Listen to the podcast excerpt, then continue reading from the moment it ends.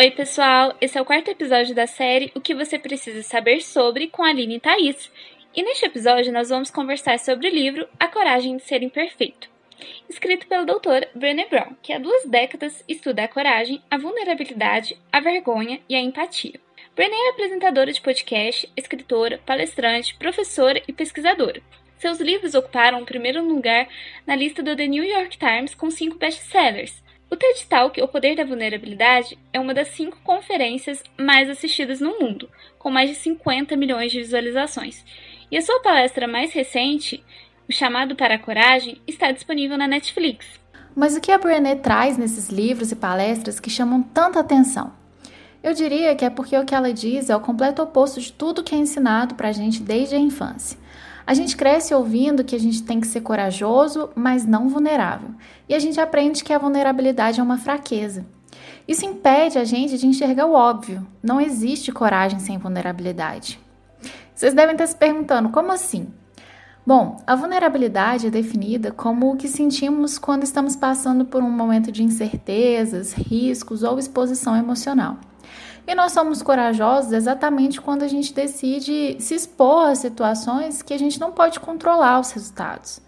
Então, quando nos arriscamos, não podemos dizer que estamos simplesmente tendo a coragem de sermos vulneráveis? Muitas vezes a gente evita fazer coisas grandiosas porque o medo do constrangimento e da crítica nos deixa paralisados. E ficar na zona de conforto e nunca se expor ou se arriscar é muito mais fácil do que se jogar em situações que nos deixem vulneráveis. E por isso, a vulnerabilidade é, por si só, um ato de coragem.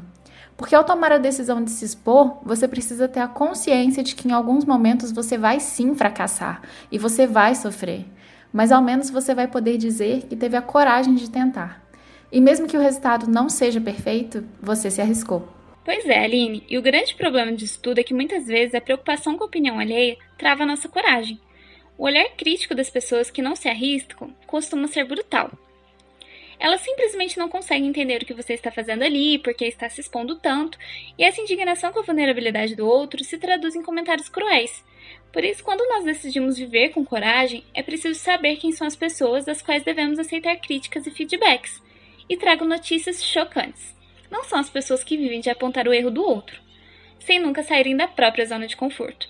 As pessoas cuja opinião importam são aquelas que amam você, não apesar das suas imperfeições e vulnerabilidades, mas por causa delas. E é neste contexto que a autora comenta no livro que um dos grandes problemas que não nos permite ser vulneráveis é a vergonha. Tem uma passagem que diz assim: Quando a vergonha se torna um estilo de gerenciamento, a motivação vai embora quando errar não é uma opção, não existe aprendizado, criatividade ou inovação. O que ela quis dizer com isso é que a vergonha não nos permite ser quem somos, porque a ideia de perfeccionismo que permeia nossa sociedade é tanta que o tempo todo estamos em busca da perfeição.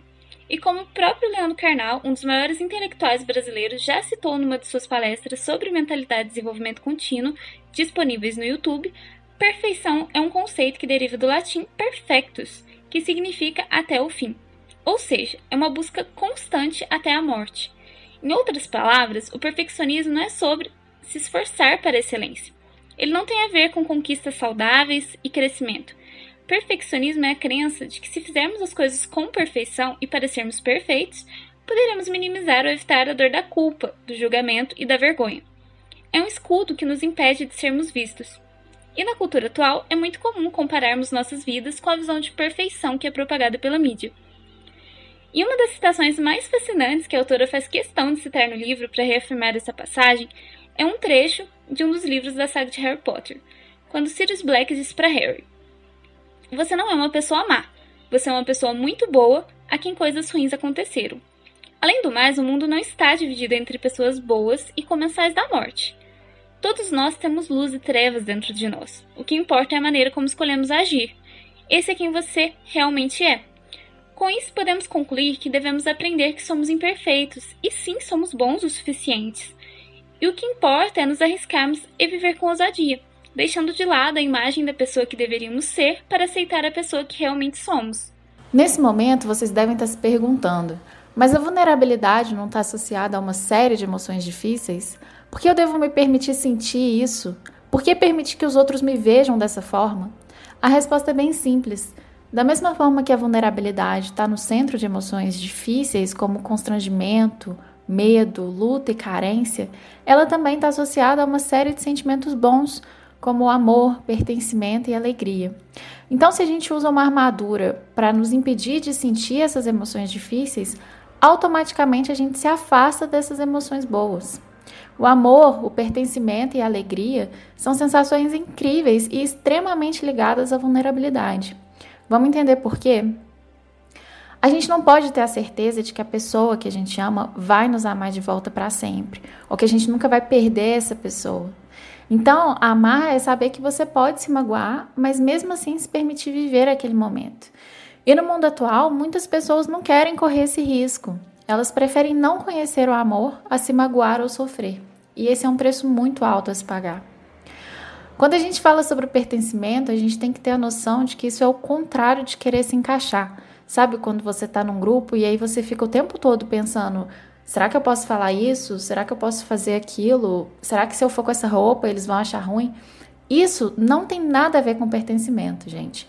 O pertencimento não requer que você mude quem você é.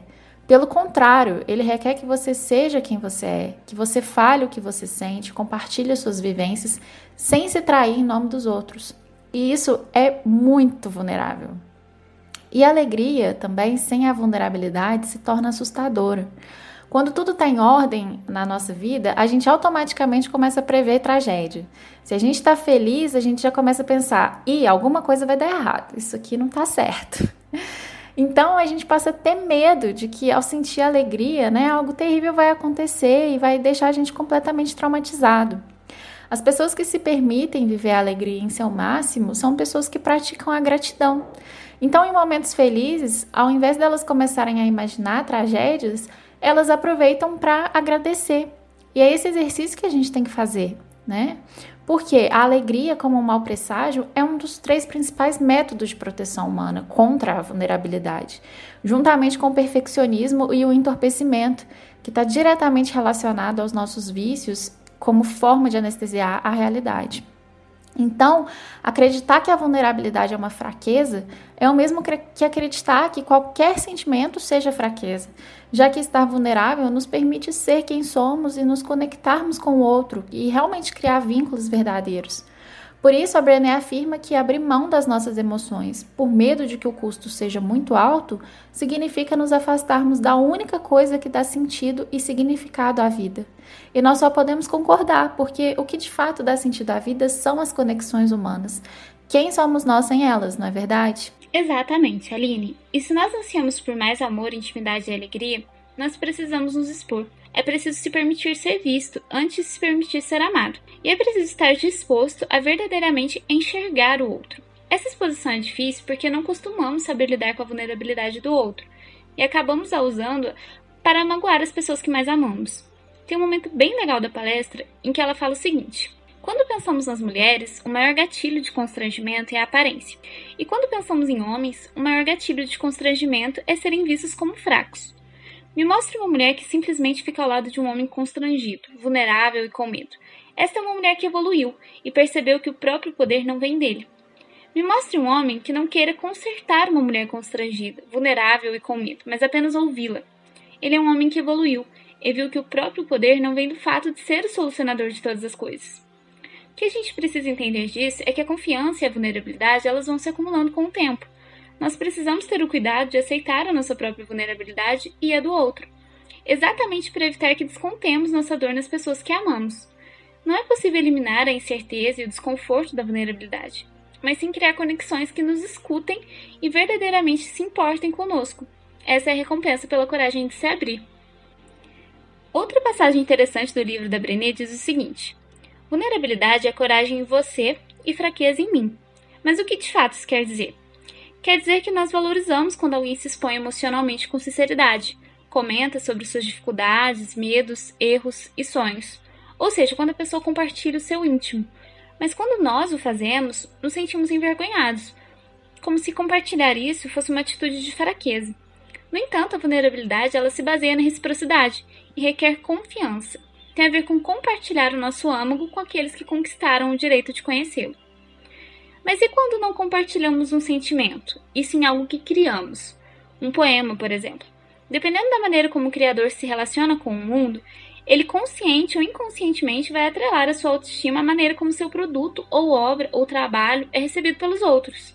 Em outras palavras, se gostam do que ele produz, o criador acredita que tem valor.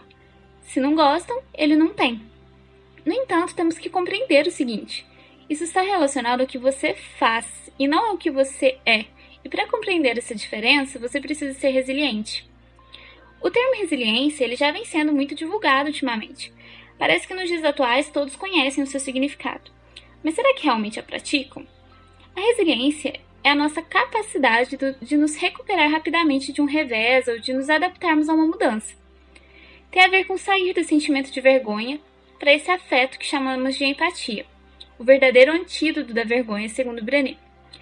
Nesse sentido, nós devemos ser menos críticos com o que fazemos, com o que somos e assim reconhecer o nosso valor e os nossos esforços, sabendo receber os feedbacks construtivos que possam melhorar o nosso desempenho, daqueles que realmente querem o nosso melhor e se importam conosco. Outro tema interessante que a autora aborda é o amor próprio. Ela conta uma experiência pessoal que diz o seguinte: às vezes é muito mais fácil amar meu marido e os meus filhos do que amar a mim mesma. É muito mais fácil aceitar suas peculiaridades e excentricidades do que praticar o amor próprio convivendo todos os dias com os meus enormes defeitos. E logo em seguida ela comenta como o amor próprio revolucionou os relacionamentos dela, porque esse ato de amar a si mesma foi o que deu coragem para ela se mostrar e assim ficar vulnerável de maneiras novas e sem julgamentos. Então, é, uma das conclusões da autora é que para a gente viver uma vida com plenitude, a gente precisa entender quem a gente é identificar nossos medos, ressentimentos, dificuldades e vergonha, de forma a criar uma consciência crítica para evitar que eles operem em nossas vidas, né? Para a gente se colocar na sociedade de forma que a gente controle todos esses sentimentos e permita que as pessoas que a gente ama e com quem a gente se importa vejam a nossa vulnerabilidade e sem ter medo disso, né? Porque a gente pode perceber que as conexões humanas, elas só são cultivadas quando a gente se permite ser vulnerável. Então a gente precisa se permitir ser visto. Dessa forma, as relações de confiança, respeito, gentileza e afeto vão se construir naturalmente. A única coisa que mantém a gente desconectado um do outro é exatamente o nosso medo de não ser merecedor dessa conexão. Então, pessoal, sim, ser vulnerável é difícil, é assustador, é até mesmo perigoso, mas eu garanto a vocês que é muito mais difícil, assustador e perigoso chegar ao fim da vida e ter que se perguntar: e se eu tivesse me arriscado? A gente espera que vocês tenham gostado do episódio desse mês. Uma ótima semana a todos e até mais!